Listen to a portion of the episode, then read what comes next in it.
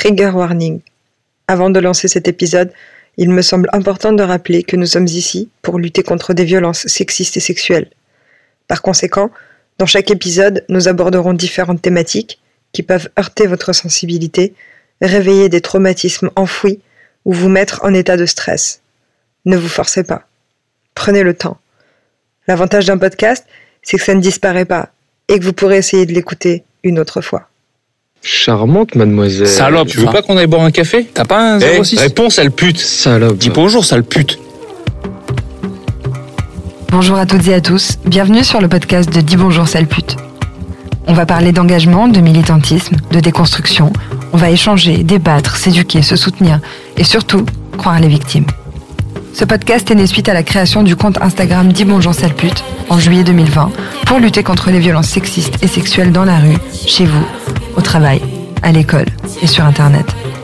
Je voudrais en profiter pour vous remercier de nous soutenir quotidiennement et d'être là avec nous pendant ces quelques minutes. Dans chaque épisode, nous mettrons en avant vos témoignages et nous répondrons à toutes vos questions. Vous pouvez d'ailleurs nous écrire à podcast.dbsp.fr. Cette première saison existe grâce au soutien de L'Oréal Paris, qui, engagé aux côtés de la Fondation des femmes et Olabac pour lutter contre le harcèlement de rue, a lancé une formation gratuite appelée Stand Up pour apprendre à réagir en tant que témoin ou en tant que victime. Cette formation a déjà bénéficié à des milliers de personnes. N'attendez plus, lancez-vous 80% des femmes ont déjà été victimes de harcèlement sexuel dans l'espace public. 100% des femmes ont été victimes de harcèlement sexiste ou sexuel dans les transports en commun. Plus de 25% des femmes ont déjà renoncé à sortir de chez elles. 76% des personnes ont déjà été témoins de harcèlement sexuel dans l'espace public. 86% des témoins de harcèlement sexuel dans l'espace public trouvent qu'il y a un manque de formation sur les façons d'intervenir.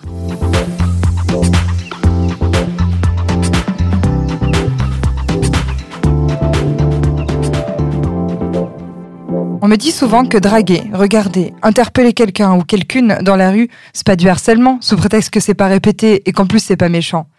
Moi je vous vois déjà venir, acclamer qu'on ne peut plus rien faire, rien dire, que la drague est morte. Laissez-moi vous expliquer. Commençons déjà par définir le harcèlement de rue, ou plus précisément le harcèlement dans l'espace public. Ça veut dire que ça comprend la rue, les transports en commun et les espaces de passage public. Ce harcèlement se définit par des actions répétées que subissent les victimes, comme par exemple des sifflements, des bruitages d'animaux, des interpellations, des regards appuyés, des insultes, jusqu'à être suivies. De par le fait que chaque victime subisse ça plusieurs fois par jour, ça en fait du harcèlement. Oui, même si toi qui m'écoutes, tu te dis que si juste une fois, et je mets des guillemets, tu as sifflé une nana dans la rue, ça fait pas de toi un harceleur. Alors sache que si, tu en es un, et tu contribues à l'insécurité des femmes et des personnes sexisées dans l'espace public.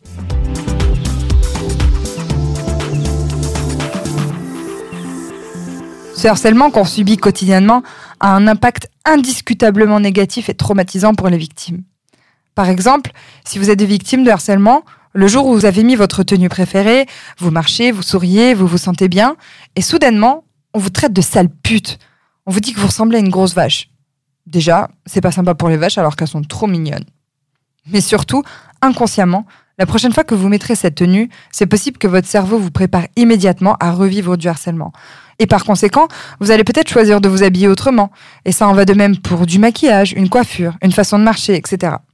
Cette situation entraîne d'une part une perte de confiance en soi, mais également une perte de la liberté d'être qui on veut. Et il faut avouer qu'en France, on est face à un gros problème qui est déjà celui du jugement et du non-acceptement de l'autre. Mais ça, c'est encore un autre sujet. Autre situation. Vous êtes en train de rentrer chez vous, vous sentez une présence dans votre dos. Vous avez peur de vous retourner, mais vous le faites parce que ben, c'est l'instinct de survie qui vous guide. Et vous le voyez, ce type qui vous suit. Jusqu'à votre porte. Et qui rigole parce qu'il a bien réussi son coup. Il a réussi à vous faire peur. Systématiquement, et sans vous en rendre compte, ce harcèlement sera répercuté sur votre vie quotidienne parce que vous allez vous retourner régulièrement, constamment, pour vérifier si vous êtes suivi ou non. Il s'agit là d'une perte totale de la liberté de se déplacer en sécurité. On parle d'ailleurs plus précisément d'hypervigilance et non pas de paranoïa. J'en profite pour vous rappeler que la paranoïa est un trouble mental engendrant un délire et des réactions d'agressivité, qui couille le dictionnaire Le Robert. Donc quand vous dites à une personne qu'elle devrait arrêter d'être parano, c'est pas très cool et c'est surtout pas approprié. Donc l'hypervigilance, c'est un phénomène que les victimes de harcèlement de rue maîtrisent à la perfection. malgré nous. C'est une charge mentale en fait. Et ça nous emprisonne dans une vie de suranalyse constante de l'environnement pour garantir notre sécurité et notre survie. C'est un état d'alerte permanent. L'hypervigilance est une conséquence du harcèlement sexiste et sexuel. On parle médicalement d'ailleurs d'un stress post-traumatique.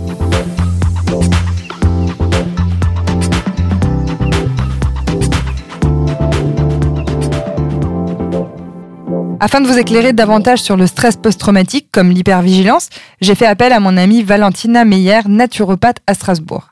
Bonjour Valentina. Bonjour Emanuela. Ça va? Bien et toi? Ça va, merci. Pour celles et ceux qui ne le savent pas, tu as contribué au livre de lutte contre le harcèlement de rue de Dis bonjour c'est pute dans la troisième partie pour parler plus précisément de la gestion des émotions suite au traumatisme des violences sexistes et sexuelles. Et tu es là aujourd'hui pour parler du stress post-traumatique, donc merci beaucoup d'être parmi nous. Ah, merci d'avoir partagé cette expérience aussi avec moi. J'expliquais juste avant que le stress post-traumatique est la résultante de différents traumatismes qu'on a vécus dans notre vie. Et aujourd'hui, on parle plus précisément, euh, dans cette émission en tout cas, du harcèlement dans l'espace public. Est-ce que tu peux nous dire quels sont les cas les plus fréquents de traumatisme chez les victimes? Alors, je pense pas qu'il euh, qu'on puisse dire en fait réellement qu'il y ait des cas plus fréquents que d'autres, parce que je pense que le stress post-traumatique va se manifester chez chaque personne de façon totalement différente selon effectivement euh, déjà euh, ce qu'elle est, les expériences de vie qu'elle a eues. pour revenir sur le stress post-traumatique, effectivement, on est sur un stress qui est lié après une agression ou après quelque chose de choquant où en fait le corps et l'esprit n'ont pas pu réagir correctement face à l'agresseur ou l'agression ou l'agent stressant euh, en face. Donc en réalité, euh, une femme peut être euh, peut subir ou vivre un, stress post-traumatique déjà lorsqu'elle se fait suivre dans la rue, sans forcément avoir été agressée physiquement. D'autres, ça ne passera, il y aura aucun problème par rapport à ça, mais elles pourront être beaucoup plus choquées par juste un contact physique. D'autres ne seront choquées que par exemple s'il y a une véritable agression physique. Donc ça va vraiment dépendre de chaque personne. Chaque personne réagira de façon totalement différente par rapport à la situation. Donc là, tout à l'heure, justement, on en parlait euh, juste avant l'interview euh, sur le fait que être suivi, ça va euh, peut-être entraîner des, mécanismes comme se retourner tout le temps, même dans d'autres situations. Qu'est-ce qu'il y a comme autre traumatisme qu'on peut subir qui va entraîner des mécanismes comme ça? Là, tout de suite, est-ce qu'il y a quelque chose qui te vient? Bah, ce qui va me venir par exemple, c'est que je sais qu'un jour, alors rien à voir par exemple avec l'agression des rues, mais je sais que j'avais une jeune femme qui est venue me voir en consultation, qui avait euh, subi ce qu'elle considérait déjà être presque un viol, parce que son beau-père l'a regardée pendant qu'elle prenait sa douche par le trou de la serrure. Ah Donc, juste un regard désobligeant ou un regard mal placé peut déjà générer un stress chez la personne en face et une sensation de danger mmh. potentiel mmh face à potentiellement une agression par rapport à après. Un mot un simple mot des fois peut euh, peut déjà générer ce genre de problématique aussi. Mhm. Euh, un mot mal placé, euh, une insulte, une remarque sur son physique, effectivement déjà peut déjà générer une inquiétude pour le futur. Ok. Et, et dans ton comportement quotidien, qu'est-ce que ça va Qu'est-ce que ça va avoir comme conséquence bah, ça va avoir surtout en première conséquence, je pense, le rejet des autres, c'est-à-dire euh, une peur de, de se laisser approcher, euh, mais même par des amis. Hein, euh, ça peut générer voilà des, des, des problèmes en fait euh, relationnels avec les autres. Ça va passablement poser des problèmes. On va rejeter les autres, on va avoir peur de se faire approcher, on va avoir peur de laisser rentrer les autres dans leur vie. Euh, mais que ce soit homme ou femme, hein, peu importe. Hein, mm. on est vraiment dans le contact humain à, à proprement parler. ça peut générer une certaine forme d'agressivité envers les autres, non contrôlée des surréactions euh, qui sont euh, engendrées effectivement par le traumatisme que la personne va vivre tout au long de sa vie, au quotidien, sans forcément s'en rendre compte. Donc ça peut vraiment pourrir les rapports sociaux et euh, interpersonnels. Oui, la liberté qu'on a de se mouvoir et d'être qui on veut.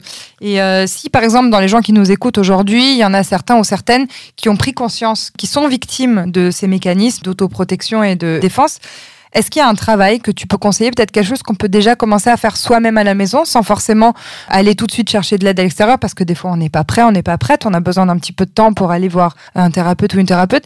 Est-ce qu'il y a des choses qu'on peut faire à la maison, des exercices qu'on peut faire soi-même, peut-être pour retrouver la confiance en soi et la confiance de peut-être se sentir plus libre dans la rue? Je pense que la première des choses, parce que souvent c'est le, c'est pas fait pour beaucoup de personnes, c'est qu'il faut déjà, quand il y a une prise de conscience réelle et qu'on se rend compte qu'il y a un problème, c'est déjà en parler. Donc déjà en parler, euh, bah à ses amis. Des fois, c'est plus facile même que d'en parler à sa propre famille. Euh, d'en parler autour de soi en expliquant souvent qu'il y a eu quelque chose qui a fait que vous réagissiez de cette façon-là. Donc ça, ça va déjà être la première des choses pour sensibiliser déjà les gens euh, autour de vous euh, à vos mécanismes d'action qui sont pas tout à fait justes euh, envers eux. Mhm. Ensuite, euh, alors il y a effectivement des choses euh, que moi j'utilise souvent en, en- en développement personnel, ce sont plus des techniques de travail, et je vous invite vraiment à essayer de bah, vous renseigner parce que vous pouvez déjà le faire très facilement sur Internet, en sachant que il faudra, à mon sens, toujours être suivi d'un point de vue thérapeutique Ouais. parce que c'est beaucoup plus facile de travailler avec un thérapeute parce que le thérapeute va avoir une prise de recul que nous, nous ne pouvons pas avoir en fait soi-même quand on travaille. Hein. Mhm. En fait, même beaucoup de thérapeutes travaillent sur eux-mêmes aussi parce qu'ils sont obligés, parce que la prise de recul est toujours très difficile. Et puis bon, l'humain aime bien se mentir aussi à soi-même ou ne pas voir les choses ou, prendre la fuite. Donc l'idée, c'est que effectivement, parenthèse euh, effectivement faite du, thérapeute, il y aura des techniques de travail. Moi, je sais que je donne à mes à mes consultantes souvent de travailler en EFT. C'est l'emotional freedom tapping, c'est de la libération émotionnelle par le tapotement. Le principe est assez simple. On va tapoter euh, des petits points euh, qui sont on peut le faire de façon totalement discrète, juste sur les mains, hein, qui, euh, en libérant euh, le, le stress qu'il va Mhm. avoir. Je libère cette inquiétude qu'on me suive dans la rue, je me libère de cette crainte des autres, je me libère de la colère que je peux ressentir, je me libère de mon irritabilité. Et juste en tapotant sur ces points qui sont à la base des points d'acupuncture, en réalité, vous allez commencer à ressentir un lâcher-prise assez rapide. Donc, vous pouvez vous renseigner très facilement sur, euh, sur, sur ces techniques de travail. Ensuite, il y a d'autres techniques de, de, de relaxation que j'aime bien faire aussi. C'est par exemple de se mettre dans un endroit sécurisant, reposant, d'écouter de la musique, euh, une musique douce qui va vous mettre, euh, si vous voulez, au calme, dans une, dans une situation sécurisante, et d'imaginer une bulle en face de vous.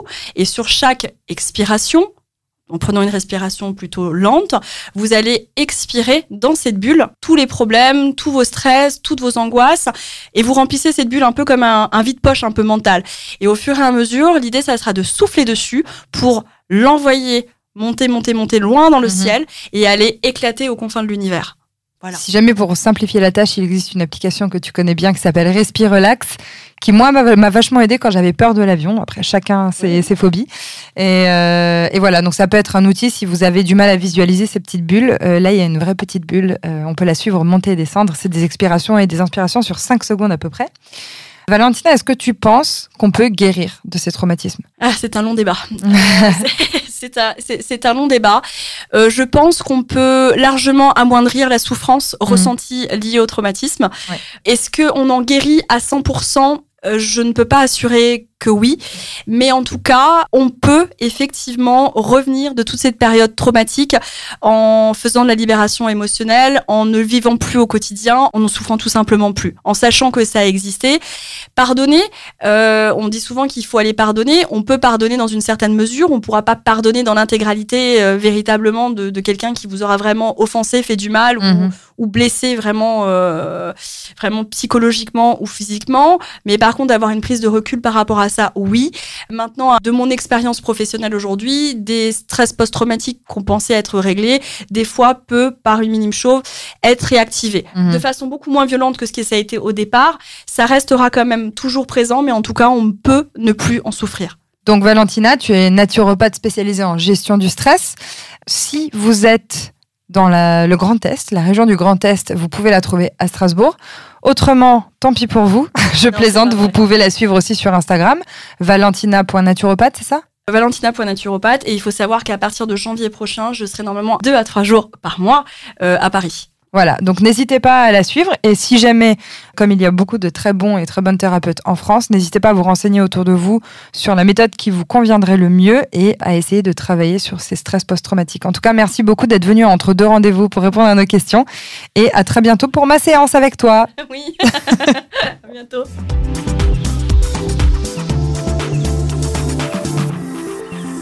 Au niveau de la loi, il existe le délit d'outrage sexiste qui a été mis en vigueur en août 2018. L'outrage sexiste, d'ailleurs, c'est la dénomination juridique du harcèlement de rue. Il vise à pénaliser les harceleurs dans l'espace public d'une amende allant de 90 à 750 euros. Jusqu'ici, euh, ça sonne bien. Malheureusement, la loi trouve ses limites dans le fait que souvent, il n'y a aucune preuve et pas de témoins qui vont prendre le temps d'accompagner la victime pour porter plainte. Autre difficulté, les agents de force de l'ordre doivent eux-mêmes constater l'infraction et identifier le harceleur. Donc bon, si on est seul dans la rue, c'est plutôt fichu. D'ailleurs, petite précision sur une autre loi concernant le harcèlement de rue, l'injure sexiste, comme par exemple insulter une femme parce qu'elle est une femme, est punissable par la loi de 6 mois d'emprisonnement et 22 500 euros d'amende.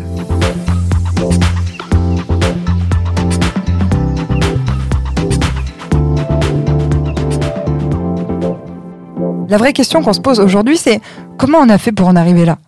Comment on a fait pour avoir constamment peur dans la rue, pour ne plus oser sortir de chez soi, pour éviter les transports en commun la nuit, pour choisir de ne pas sortir en soirée plutôt que de prendre le risque de rentrer seul Comment on a fait pour banaliser de se faire traiter de sale pute dans la rue Ou encore d'entendre la note qu'on donne à nos fesses Ou bien qu'on nous donne un avis sur notre tenue ou encore qu'on nous siffle comme on le ferait pour un animal? En réalité, c'est la conséquence d'années de banalisation et d'invisibilisation du harcèlement de rue. C'est pas quelque chose de nouveau, ça a toujours été là. Sauf qu'avant, on nous disait que c'était gratifiant d'être constamment complimenté et arrêté dans la rue. Au contraire, on aurait dû être contente, voire flattée. C'est un objectif de vie, non? L'an dernier, selon un sondage IFOP sur la démocratisation du no-bra, à comprendre sans soutien-gorge, 20% des Français et Françaises estimaient que la vue des tétons féminins atténuait la gravité d'une agression sexuelle. Ah ouais. La rue ne nous a jamais appartenu. Elle a toujours appartenu aux hommes, au patriarcat. Et nos corps ont toujours été sexualisés. On appelle ça la culture du viol. Il s'agit de tous les éléments, le langage, les idées, les images, les stéréotypes qui banalisent les violences sexuelles et qui font qu'on va les tolérer quand on y sera confronté. Si on cherche un peu plus loin, dans les films par exemple, la plupart du temps, quand on met les femmes en avant pour leur sex appeal, on utilise la technique du male gaze. Ça consiste à filmer le corps de la femme de bas en haut, lentement, pour faire monter la tension sexuelle. Les publicités utilisent aussi le corps des femmes pour vendre. Bref, on s'éloigne du sujet initial du harcèlement de rue, mais en réalité, tout est lié. Il s'agit d'années, de siècles entiers d'invisibilisation intellectuelle des femmes et de sexualisation constante de leur corps, ce qui donne le droit aux hommes aujourd'hui de s'en amuser comme ils le souhaitent. De fil en aiguille, ça me semble logique, quelque part, qu'on en soit arrivé à être dans une société où la femme est un objet qui existe pour assouvir les désirs et les fantasmes des hommes. Donc forcément, quand c'est quelque chose qui est inscrit, voire gravé dans les esprits, ça me semble compliqué pour les femmes et les personnes sexisées d'être les égales des hommes dans l'espace public par exemple. Pour autant, aujourd'hui, de nombreuses associations luttent quotidiennement pour que nous nous réapproprions la rue via les collages, les manifestations, les marches et les différents mouvements entrepris depuis des années. Moi, je vous le dis, le changement est en marche.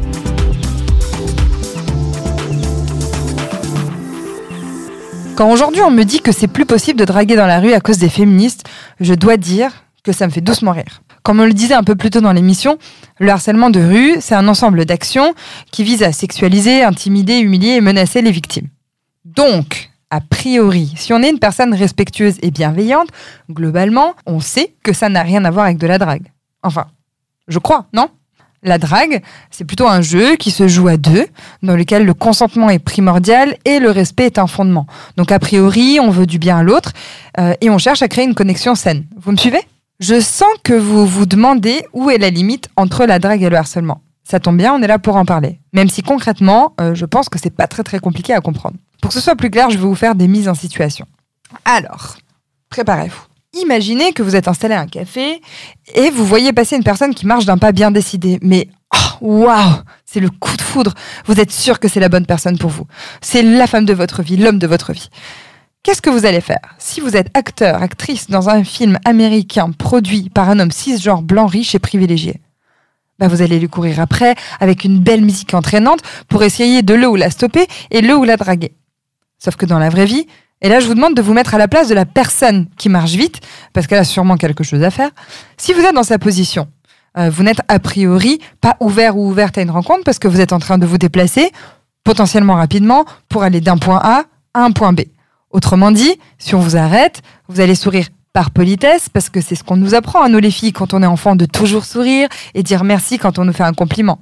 Vous allez être gêné, vous n'allez pas savoir comment remballer gentiment cette personne qui vous arrête, et vous allez subir ce qui est en train de se passer. Pourquoi? Bah Parce que sinon vous allez passer pour une féministe hystérique qui déteste les hommes. Et ça, c'est mal. Vous cernez la différence ou il y a encore besoin qu'on prenne un autre exemple? Ok, je vais prendre l'exemple de la cigarette. Vous passez à côté d'un arrêt de bus, euh, vous voulez allumer votre clope et vous trouvez pas de feu. En cherchant autour de vous, vous voyez cette femme qui attend le bus et qui fume. Bingo Vous allez lui demander du feu, euh, mais elle sourit pas. Elle vous le passe. C'est un premier signe qui dit euh, je n'ai pas envie d'avoir une interaction sociale. Admettons que vous n'avez pas saisi ce signal, même s'il me semble assez clair, vous essayez d'engager la conversation et la personne répond à peine. Vous continuez, aucune réponse. Donc même si vous n'aviez pas forcément prévu de draguer qui que ce soit aujourd'hui, ce comportement insistant, malgré les red flags de la personne en face de vous, fait de vous un harceleur. Donc concrètement, euh, si c'est pas encore super clair, voilà une petite liste des signes qui vous prouveront que la personne n'a pas envie d'entrer en contact avec vous. Elle vous tourne le dos, elle croise les bras, elle détourne le regard, elle tape du pied, elle a l'air agacée, elle vous répond à peine ou elle vous répond pas du tout, elle ne vous sourit pas ou même elle vous dit qu'elle n'est tout simplement pas intéressée. Tous ces signes veulent dire que même si vous êtes tombé follement amoureux ou amoureuse de la personne en face de vous, euh, la personne n'est pas sur la même longueur d'onde. Donc il vaut mieux passer son chemin. En vrai, ça me semble pas si compliqué, si. Bon bah voilà, c'était ça la différence entre le harcèlement et la drague.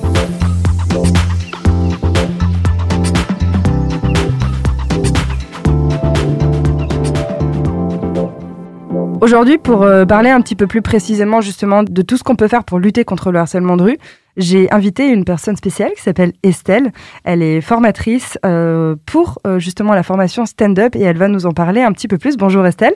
Bonjour Emanuela. Merci d'être venue. Bah, merci à toi de m'avoir invitée. Donc Estelle, tu es chargée de prévention pour la formation stand-up. Est-ce que tu peux nous expliquer un petit peu déjà ce que c'est stand-up? Oui, tout à fait. Stand Up, en fait, c'est une campagne internationale qui a été euh, créée par L'Oréal Paris et l'ONG américaine Holaback pour pouvoir sensibiliser un maximum de personnes dans le monde à la problématique du harcèlement dans l'espace public. En France, euh, ce projet, il est porté par la Fondation des femmes. Et moi, je travaille pour une association qui s'appelle En avant toutes, dans laquelle on fait euh, beaucoup d'actions de prévention et c'est pour ça qu'on a été sollicité pour pouvoir faire partie des formatrices qui déploient le projet et les formations stand-up en France. Comme vous l'entendez, il y a beaucoup d'acteurs et d'actrices dans, dans ce projet. C'est important aussi de rappeler que stand-up, c'est une formation de prévention au harcèlement de rue et donc ça ne prend pas en compte les agressions. C'est vraiment plus sur toute la partie sifflement, insultes, suivi, regard lubrique, etc. Justement, est-ce que tu peux nous parler un petit peu, sans dévoiler toute la formation, parce que sinon on va rester un, un gros moment ici. Est-ce que tu peux nous expliquer un petit peu qu'est-ce qu'on apprend pendant cette formation? Oui, tout à fait. Déjà, au début, pour les personnes qui ont peut-être peur de ne pas savoir exactement ce que c'est le harcèlement sexiste et sexuel dans l'espace public, il y a déjà un point définition au début pour qu'on liste ensemble les différents actes que ça comprend comme ceux que tu viens de mm. lister euh, là il y a quelques secondes. Et surtout, on apprend à réagir à ces situations, notamment quand on en est témoin. C'est vraiment l'axe principal de la formation stand-up, c'est que faire quand on se retrouve face à une situation de harcèlement, qu'on est démuni, qu'on ne sait pas comment réagir. Et donc, vous utilisez la méthode des 5 D Oui. Qui sont Alors, les 5 D, ce sont cinq mots qui commencent par la lettre D et qui proposent tous une manière différente de réagir face à des situations de harcèlement. Il y a distraire, déléguer, documenter, diriger et dialoguer. Ce sont les 5D. Et en gros, c'est des outils que vous allez présenter pendant cette formation. Donc, je rappelle juste que cette formation est gratuite, ouverte à tout le monde. Euh, est-ce que tu peux juste nous dire combien de personnes ont déjà été formées à cette formation? On a plus de 20 000 personnes qui ont été euh, formées euh, à ce jour. Je pense qu'actuellement, au jour où je suis en train de parler, on doit être autour des 23 ou 24 000. L'objectif étant de former 30 000 personnes sur euh, le sol français. Et, la, et ça, a été lancé il y a quoi Un an, un an et demi? Ouais, tout à fait. Euh, en pleine période de pandémie en plus. Mais euh, ce qui a permis une chose vraiment très importante, c'est qu'on a pu déployer cette formation en numérique, ce qui n'était pas forcément prévu à la base. Et le Covid a au moins permis et aidé pour ça, c'est que ces formations, elles sont disponibles gratuitement en format numérique, ce qui permet vraiment à n'importe qui de pouvoir y participer facilement. Alors, pour ma part, j'ai fait les interventions, euh, je l'ai fait deux fois. J'ai fait la formation une fois sur Internet et une fois en présentiel euh, à Paris. Ça se passait chez Mona. Mm. Et euh, si vous êtes dans le, bah, si vous êtes dans la région parisienne, je vous invite vivement à aller le faire en présentiel parce que c'est différent. On peut, on interagit un peu plus facilement. on peut aussi poser des questions à la fin. Puis il y a des personnes qui témoignent.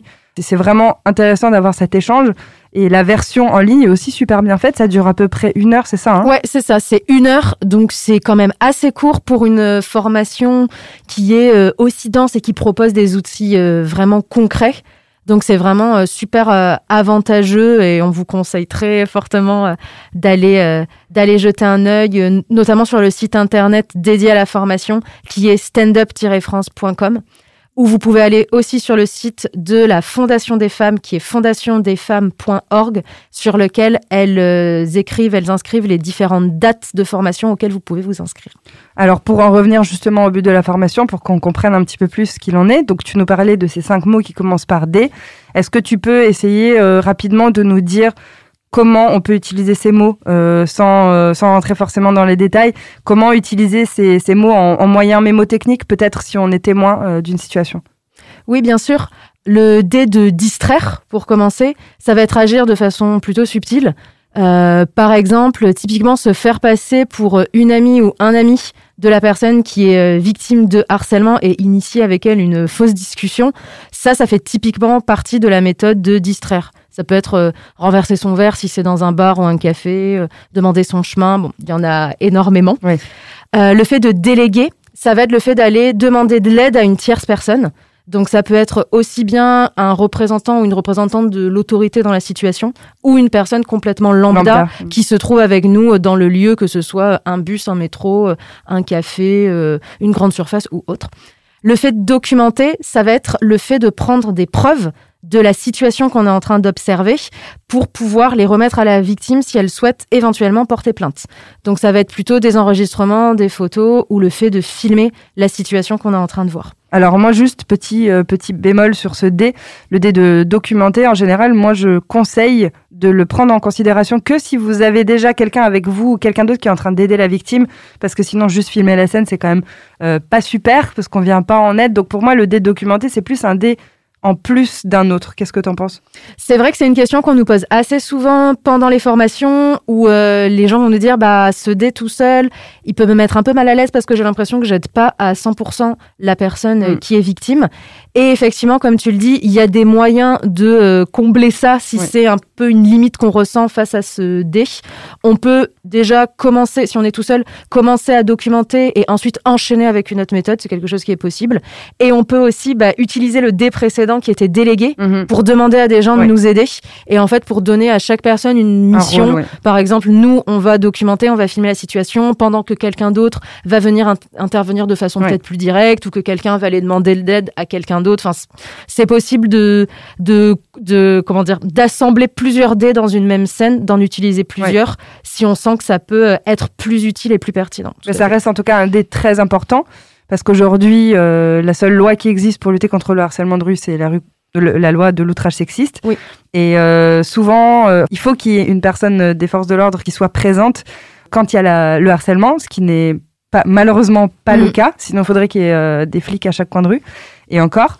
Et euh, ce dé peut être important parce que justement, souvent, les victimes n'ont pas de preuves. C'est leur voix contre euh, la voix de personne parce que souvent, euh, le harceleur euh, n'est plus là quand elles vont porter plainte.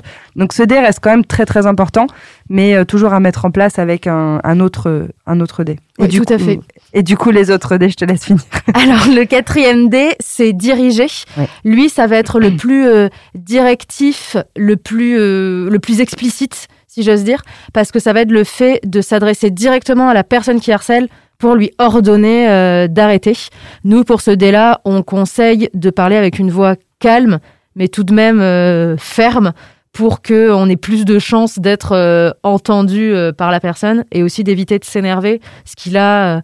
vous avez peut-être déjà vu ça, vous, dans votre quotidien, pour d'autres sujets, quand on, quand on demande à quelqu'un d'arrêter quelque chose, mais en étant soi-même énervé, il peut y avoir des chances que ça parte en escalade de violence. Et l'objectif de la formation euh, stand-up, si jamais vous y participez, vous le verrez avec encore plus de détails, c'est aussi de donner des outils aux personnes pour intervenir, mais de façon sécuritaire, Mm. sans se mettre en danger, euh, que ça ne dé- dégénère pas, qu'on se mette pas dans une situation où on risque de prendre un coup, euh, par exemple.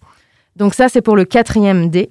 Et enfin, le dernier, le fait de dialoguer, ça va être le fait d'aller euh, parler directement à la personne euh, victime pour lui demander si ça va, euh, si elle a besoin, par exemple, qu'on reste avec elle pour la fin de son trajet en bus ou de son trajet en métro, si elle a besoin de notre témoignage, si elle désire aller porter plainte, par exemple. C'est un dé qui s'utilise souvent après coup, aussi bien parce qu'on a utilisé une autre méthode qui a fonctionné, mais aussi parfois, euh, on le sait, il y a des situations de harcèlement qui sont super rapides, où on n'a pas toujours le temps de réagir sur le coup parce que ça dure une fraction de seconde. Bah, on peut quand même réagir en allant parler à la personne et c'est quelque chose qui est très euh, soulageant et réconfortant. Donc c'est pas du tout à minimiser euh, comme technique. Et c'est surtout très important que les victimes se sentent soutenues dans ces moments-là parce que souvent on se sent seul. Euh, il y a aussi ce phénomène de l'effet spectateur où les gens ne réagissent pas, ils regardent et la victime se trouve euh, euh, vraiment dans une posture compliquée où en plus elle va ben, avoir honte en fait de ce qui s'est passé alors que c'est pas du tout de sa faute. Donc très important aussi de réagir vraiment. Euh, on vous invite au maximum à réagir dans ces situations parce que ben, si on, on, reste silencieux et silencieuse, les choses ne pourront pas changer. Donc euh, avant d'enregistrer, Estelle me disait que 85% des personnes formées sont des femmes. Donc on attend que les hommes viennent rejoindre l'équipe. En tout cas, j'espère que ça vous aura donné envie de vous former à stand-up. Et maintenant, on va tout de suite écouter des témoignages de personnes qui ont été secourues euh, par des gens qui ont utilisé un DD et on va vous raconter comment ça se passe. Je rentrais de la danse, j'avais 16 ans. J'ai senti que quelqu'un s'approchait de moi et c'est là où le cauchemar a commencé. Il a d'abord tenté une approche douce avec euh, des questions par-ci par-là pour apprendre à me connaître. Puis il est passé à l'action et a commencé à me toucher un peu partout sur des zones intimes alors que je lui avais pas donné mon consentement pour. Et il a commencé à me menacer de me tuer. C'est là où j'ai commencé à courir pour m'échapper de lui et il m'a rattrapé jusqu'à chez moi et m'a frappé au visage parce que j'ai refusé ses avances. Heureusement qu'une femme a vu toute la scène et a appelé la police. Je ne serais plus de ce monde sans elle. On vient d'écouter le témoignage d'une femme qui a été victime de harcèlement de rue, mais également d'agression sexuelle. Comme vous le comprenez, à la fin du témoignage, une femme témoin a appelé à l'aide pour soutenir la victime. Elle a utilisé le D de déléguer en appelant les forces de l'ordre et le D de dialoguer pour ensuite venir en aide à la victime et lui apporter son soutien. J'espère que cet exemple, parmi probablement d'autres que vous entendez autour de vous au quotidien, vous donnera le courage euh, de réagir, de venir en aide, d'accompagner une victime, tout simplement de documenter si vous ne pouvez pas réagir à ce moment-là. En tout cas, sachez que ces 5D sont relativement facilement applicables au quotidien et qui peuvent vraiment sauver des vies. Et je pense que ce jour-là, cette femme, comme le dit la victime, a vraiment sauvé la vie de la victime. Peut-être que demain, ce sera vous.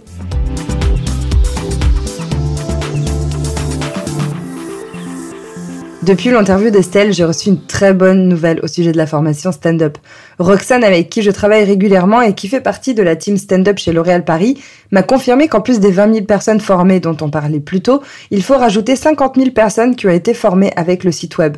Donc au total, en France, on peut dire que plus de 70 000 personnes ont appris à lutter contre le harcèlement de rue. Et ça s'applaudit. Par ailleurs, 475 000 personnes ont été formées dans le monde. Autant dire qu'on est de plus en plus nombreux et nombreuses et qu'il ne manque plus que toi qui nous écoutes maintenant. On arrive déjà à la fin de cet épisode et je vous remercie énormément d'avoir pris le temps de l'écouter jusqu'au bout. Il était un peu plus long que ce que j'avais prévu, mais en même temps, il y avait beaucoup d'informations. J'espère qu'il vous aura donné envie de suivre la formation stand-up et d'agir si vous êtes témoin de harcèlement de rue. Pour rappel, la formation est gratuite et vous pouvez en faire en deux formats. Il existe une formation d'une quinzaine de minutes disponible sur standup-france.com ou alors une formation plus dense qui dure une heure que vous pouvez faire soit en présentiel, soit en live avec une experte. Bref, vous l'avez compris, vous n'y échapperez pas et tant mieux. Je compte sur vous, on compte toutes et tous sur vous. On est une équipe dans laquelle il n'y a pas de limite de membres.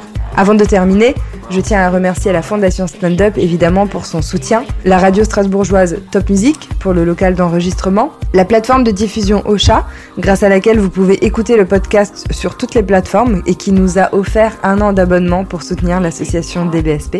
Merci également à Robin pour le montage de cet épisode, aux multiples intervenants et intervenantes, mais surtout, et comme toujours, merci à vous pour votre soutien et vos encouragements.